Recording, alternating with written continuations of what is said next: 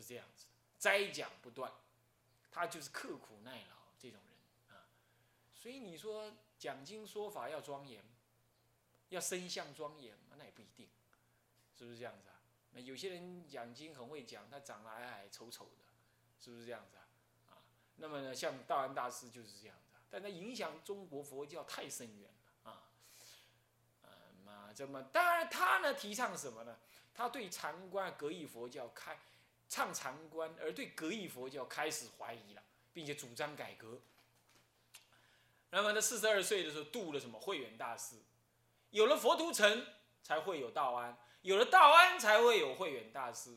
而魏晋南北朝啊，有了这三位大师啊，就搞定一切，搞定。再加上一个谁，呃，鸠摩罗什大师啊，我看这四百多年来的时代啊，就是四个人撑场面就够了啊。所以说佛教总是精英的，是走精英制的，是少数人领导多数人。佛教一向是这样啊，所以赶快让你自己成为精英吧。所以剃度不必剃多。丢丢啊，剃几个啊，啊，学生唔免坐，好好啊，教一个啊，都教出来就好啊。啊，教的多了都是乌合之众，反而让你教不下去，你懂我意思吗？好学生反而教不下去啊，是不是？好好的教几个就可以。那么呢，这五十二岁的时候，从学者到了，他的派一些从学者下扬州弘法，这个时候使得北方的禅法、般若义学跟净土的教法。再次的南传，传到南方来。晚年基于长安的五重寺易经，并且兼修种种工作。那么这样子就整理了很多经典，还有整理了经典的目录。哦，他老人家真的什么都做，他又讲经，又收徒，又革改革，又建立生智等等。最后呢，还做一种影响佛教很重大的这生这经典的整理啊，这样。主要的贡献有以下五点：首先是什么呢？树立了颠沛流离当中仍能艰苦卓绝、自立利他而非逃避隐居的高超僧格。我把这个提到第一，就是指的呢，现在呢，竟然有些出家人要逃亡，要逃到美国去，要逃到哪儿去？你不觉得很笑话吗？是不是这样的？他把，他他他他他他他他。没就没震惊，一头的酸呢。人家是人家的战争了，他还是边跑还边讲经说法，是不是这样子？所以这个实在是影响人心了啊！现在的升格实在跟以前完全不能比。以前是太阳，现在呢是萤火虫都还不是啊！所以各位啊，有品一点的，靠聘的啊啊，有品一点啊啊！何况真的打起来了，你也要做众生的医护嘛，是不是这样子啊？是吧？不然你要行菩萨道啊。你说哎，留了青山在不怕没柴烧，呃，我的逃到国外去还才能弘佛法，是吗？你看现在有什么佛法从国外弘进来的？多玛斯，多玛西外国人红来的，有有有，真的在国外的什么人红进来吗？有了，很少很少，对吧？是不是这样子啊？哎，我跟你讲啦，是命中的，你逃不掉了；不是你命中的事，你你也不用逃了，对不对？你不该横死。你就枪林弹雨当中，子弹遇到你还是要让开的啦。那么你呢？你该死，你去到那里给一只小猫咬到了，还是会得破伤风死掉的了。我告诉你，对不对？很多人在台湾躲避什么什么飞弹啊，什么去到那里，车子嘣撞死了，死了。去到那里遇到冤亲债主，有什么意义呢？生死有命，不是不是佛教常常教人家的吗？现在你自己是天逃之夭夭，有什么意思？没什么意思，对不对？所以在这里，我最尊崇我们灿公上人，啊，他把美国的那些小小道场全部给卖了，啊，你看很了不起，对不对？好了，不提了。那么根二，成就诸多佛法事业，如延续前代般若学之研究，重视戒律，设实修禅观，倡议净土，推动易经。你看，这一个人要做一件事就做不来了，他呢什么都做。你看。研究般若经，哇，注重戒律，哇，又禅修禅光，又又又又提倡净土，然后还推动易经，还考定经典的历史，还判定真伪，还定定经的目录。你看哇，还边逃难呢，你看看，哇塞，这个人真是厉害，精力也充沛，一定很够健康，是不是啊？所以呢，把身体养好。不要病恹恹，坐在那还没开始上课就嘟咕嘟咕这样子，哎，实在是很惨，哎，这样的学习效益不佳啊，要注意啊，所以要做要做这么多事，他一个人能够扛，你看看，当时也没传真，也没电脑，更没有电话，他就能做这么多，你看，而且要考据经典，你看还背着经典跑，你看多难，他就能这样做。啊，你们现在还有车子，对不对？一载就跑了，他那个时候还得用扛的嘞，实在厉害，啊，诸多佛法事业。第三呢，他还能开创我国易经注释经典，注释不是易，注释经典的先河，首倡格义佛教改革。他注释经典首倡，呃，注释经典经呢要序分、正中分、流通分，而且他这个这个，你看这这个。这个他就做得到，而且他提倡什么？格义佛教应该改革，不能再格义了。再来，他重重视深教育，像慧远大师啊、深瑞啦、什么慧慈、道生这些的重要人物。道生开创什么涅盘学的研究，慧远大师研究般若，注重禅观，强调往生弥陀净土，影响后代深远。而且呢，慧远大师强调生前不敬帝王，啊。把身格提升，啊，慧远大师啊，这些你看看多好啊！你看他又能教育，所以各位君子不器啊，不要只是在那里做一件事情而已。今天佛教人才这么缺乏，一个人才要当五个人用啊！你不要那只学一样东西，以得少为主，这样子憨憨过日子，这样这样不行的呀！啊，这样真的是太不不只是小秤，这简直是无知。啊，不知道佛教现在需要你做什么？看看动乱的时代吧，人家做些什么事，你捡他一样来做，你都要比现在做的更多。不要在那里憨憨过日子，啊，得少为主，还是哀哀怨怨，不要再这样啊！看看古德，你就不会，你就不会再埋怨现在的你自己的环境啊。第五呢，建立身智，确立身节的规范啊，那个。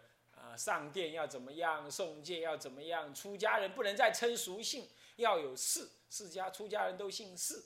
像这种观念的制度的建立，都是他登高一呼才建立起来。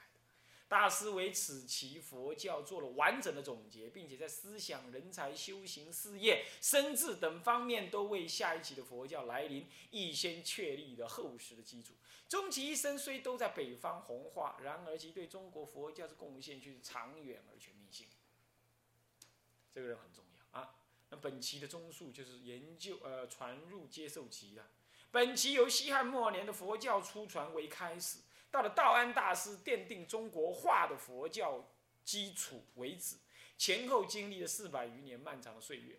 就外部的大环境说，政治上由汉室的衰老到国族的争乱分裂，社会上由朴质到达浮华，思想上由尊儒到崇道，行动上由务实到清谈，再加上呢文化上的什么呢？南北大迁移及民族的快速融合等等，可说这是中国一段的最文明最为动荡融合的时代。在这个背景底下。佛法刚开始以神道的色彩为媒介而传入中国，更经由了经典的传译跟道家玄学化清谈为助缘，而渐次的展开了大乘般若性空学的初期研究，这也就属于旧般若学的研究。就思想史而言，此期的佛教主要以道家格义化的般若性空思想而贯彻始终。初期虽亦有声闻佛法的研究，但是。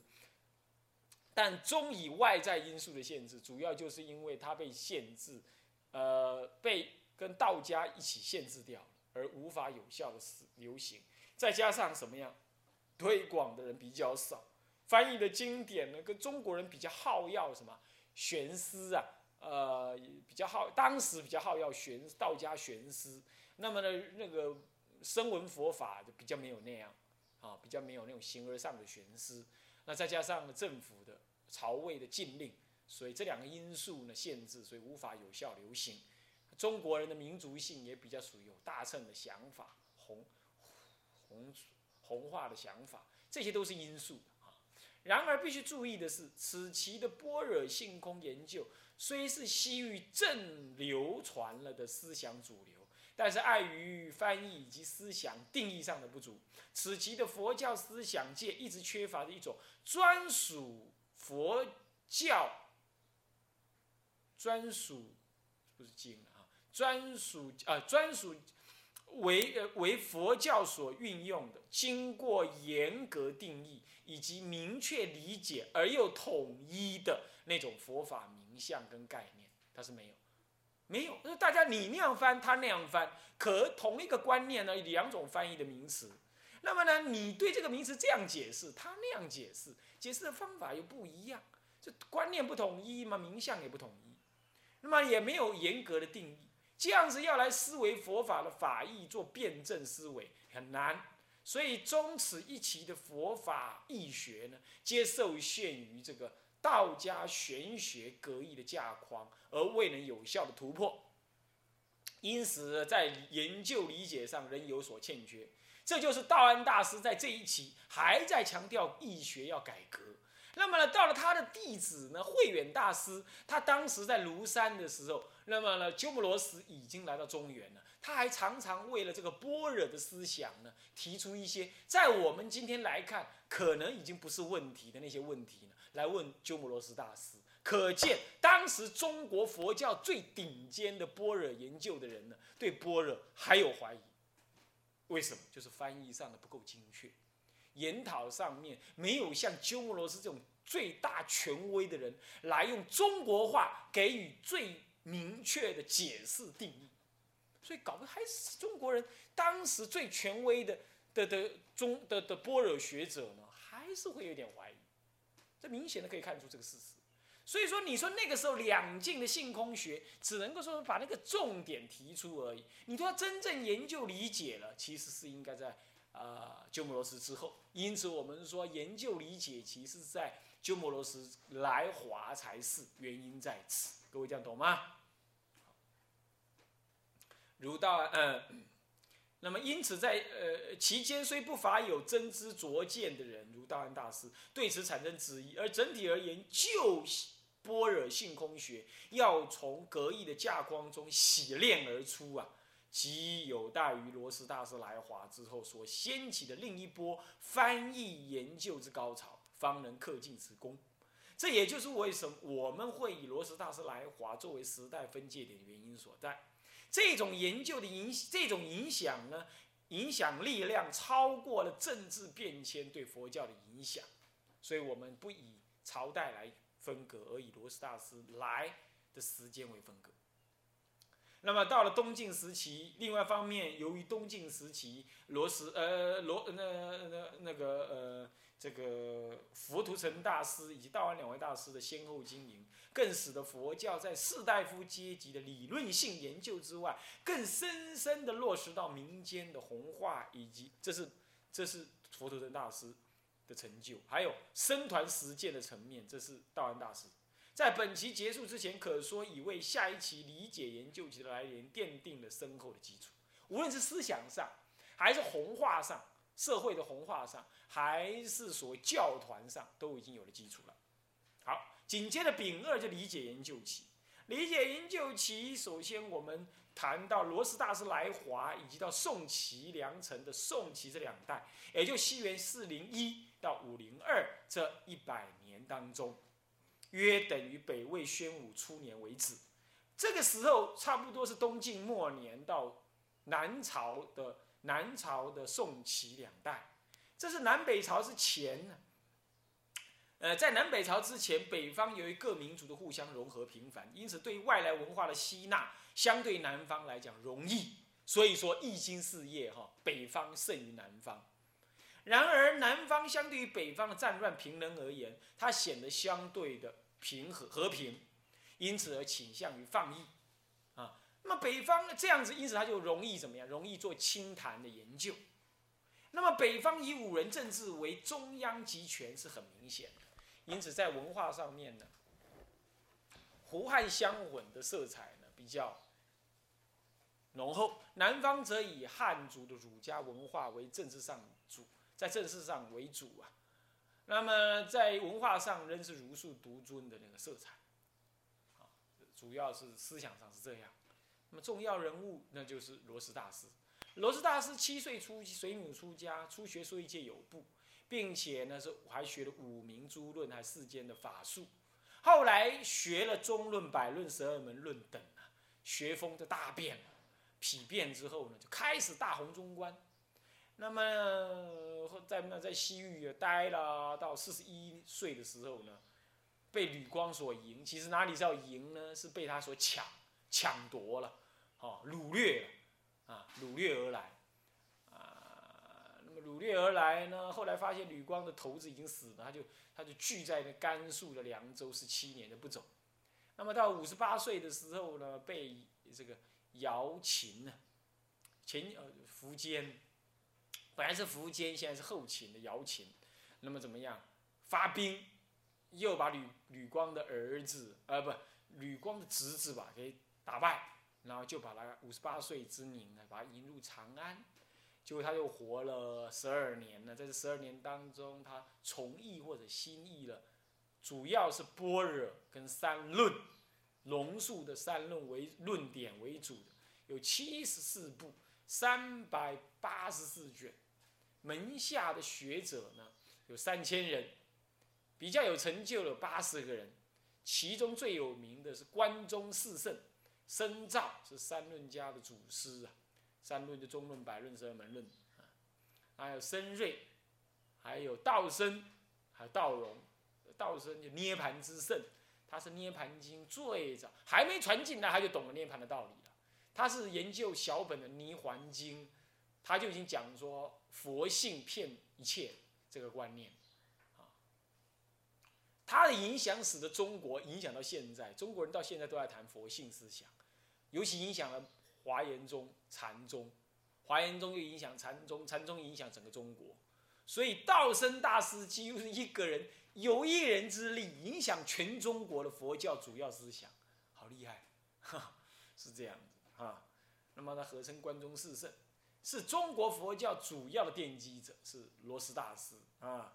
因为有了他，就有龙树菩萨思想传入；因为有了龙树菩萨的思想，开展了中国八大宗派，啊，乃至于呢三大两大小宗。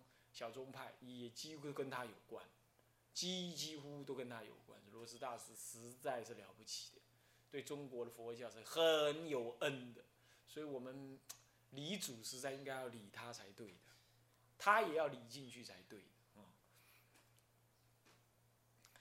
初一十五理主啊，实在也应该要理他才对的啊。好，他主要贡献有三：第一。修正了历来所译经典的缺失，并且精确地建立了般若性空觉之概念与名相，从而使中国佛教开始在思想上彻底脱离了两百五十多年来的格义佛教限制，同时也确立了佛教中国化的根本基础，为之后的中国佛教之发展开创了最佳的起点。这一点的贡献可以说是太重要了，划时代贡献啊！各位啊，要注意啊！我们今天有经典、有佛法啊，是他主要的贡献是太根本了啊。虽然翻译经典不只是他，但是他影响很。接着呢是谁呢？呃，是哪一件事呢？是将印度般若系的大乘经典以及龙树菩萨的中观论点，首次的大量地引入了中度，促成了南北朝以及隋唐佛教各宗派的产生跟发展。啊还有他呢，青红法华是律尊十颂，是修一坐禅三昧的菩萨禅法。那么呢，学归般若四论是旁摄诚实而推崇泥环经。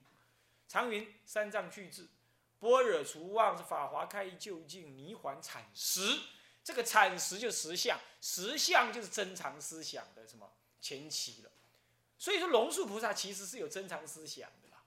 好，他讲了一个实相的观念，其实已经是真常思想的雏形啊，所以说般若跟实相跟真常也没有什么冲突。所以到了天台大师，他就整合了实相、真常思想跟所谓的般若思想啊，原因在此啊。那么他说了，此三就是所谓的法华啊，呃波呃般若法华涅环呢。那你看天台宗就注重这三样，般若经、法华经跟涅盘经，所以是不是完全是这样的概念？所以说这个几乎它直接促成了类似像天台这样教宗派的产生啊。这此三经开啊，照之无疑。他认为一切佛法就重点在这三样：般若经、法华经还有涅盘经。这三大事情，确实是这样。天台就真的是这样，哦，所以以以罗斯大师的智慧来看，也是这样啊。那么呢，这个对后世中国佛教思想影响很深远啊。《泥环经》是实相，也就是说，后来就转成了常常住珍藏思想啊，是这样。因为罗斯大师一生虽皆在北方讲经啊，但是因为他。入籍之后啊，北方渐渐陷入了统一之前的争乱。那么呢，很多教义的研究随着他的他的弟子们，比如说道生大师，不过当时已经思想不同，罗斯大师，他重点在重点在实相，呃，那个珍藏思想，佛性思想，啊，深瑞慧观等人呢，传播到南方的进士，并且延续到南朝、隋朝、唐朝都延续下去。约于此时啊，北方的谭摩趁，北凉时是西元四一二年来华来了梁邑，他又翻译了《大波涅盘经》，这太重要了。《大波涅盘经》也就是刚刚提的《泥环经》的一个什么更完整本啊，而且思想已经更深刻的提到了常住思想，是佛性常住这种思想。那么南方由慧远大师支持，由佛陀跋陀罗，那就是觉贤译出六十卷华严经，那是唯心的思想，啊，就是唯识思想，啊，唯识思想的一个一个根本。所以前者的珍藏理的思想就般若经，还呃不涅盘涅盘涅盘经，还有后者的唯识思想，唯心就唯识思想了，这些思想都进来，其实。在印度，就是这三类思想：般若、珍藏、唯心，这三大思想，就唯识这三大思想。那么都传进来了，其实都在罗斯大师传进来的同时传进来。罗斯大师多少推动了般若，呃，当然他推动了般若跟什么呢？珍藏思想。但是呢，《涅盘经》也翻译进来，谭摩趁这个谭摩趁翻译进来。还有觉贤翻译的《华严经》，开始使得中国人完整的开始注意到另外两系的思想。请注意，这意义很大的，因为中国人在此之前都马西看了什么呢？般若思想，他根本没有新玩意儿，啊，磨来磨去呢。这个时候到了波这个般若思想已经被罗什大师开了一只眼，突破了格义思想之后。格义佛教之后，他在般若已经深刻的理解，而深刻理解的同时，他就有了更大的胃口。就在这更大胃口出现的同时，恰在这个时候呢，哎，唯心的思想跟珍藏的思想也进来了，让中国人可以尝到新的不一样的般若以外另外一个思想，而中国人认为那都是佛说，他就开始产生融合。中国人的佛教思想之所以有机会超过印度，就是因为。他在这个时候吸收了印度另外的思想，而把它融合了，采取方法把它融合了。而印度一直没有融合，一直在对立当中。虽然有人不同意中国人的融合，但中国人毕竟把它融合了，毕竟把它融合。这样懂意思吗？这种融合是中国佛教出生于印度佛教而又超越印度佛教的主要意涵。如果没有融合啊。这个世界上的佛教没有一个新的格局，没有一个新的格局，所以中国佛教确实是一个世界佛教的新格局。那么日本随顺日本、韩国随顺中国，南洋一带随顺小乘教也没有新格局，藏传佛教随顺印度也没有新格局。所以世界的佛教其实唯一有个新格局的，事实上是中国。才有新格局，就在这个时候才开始有，这是有历史上的意涵的，也看得到这个没落的啊。好，所以这研究、理解、研究其的意涵在这里。看起来它的强大，它没有像呃呃隋唐那么样子的黄金时代，可是它是最关键的。刚才各位这样懂吗？所以它叫做青少年期、青年期，正在就像大学生一样正在吸收，它还没有出来发挥，但它是吸收，正是奠定它将来发挥的格局了。所以这个时代是很重要啊。那么这一堂课先上到这里，向向下文长，赋予来日，下一节课再上啊。我们发菩提心，众生无边誓愿度，烦恼无尽誓愿断。法门无量誓愿学，佛道无上誓愿成。自归依佛，当愿众生体解大道，发无上心。自归依法，众生。深入经藏，智慧如海。自归一生，当愿众生。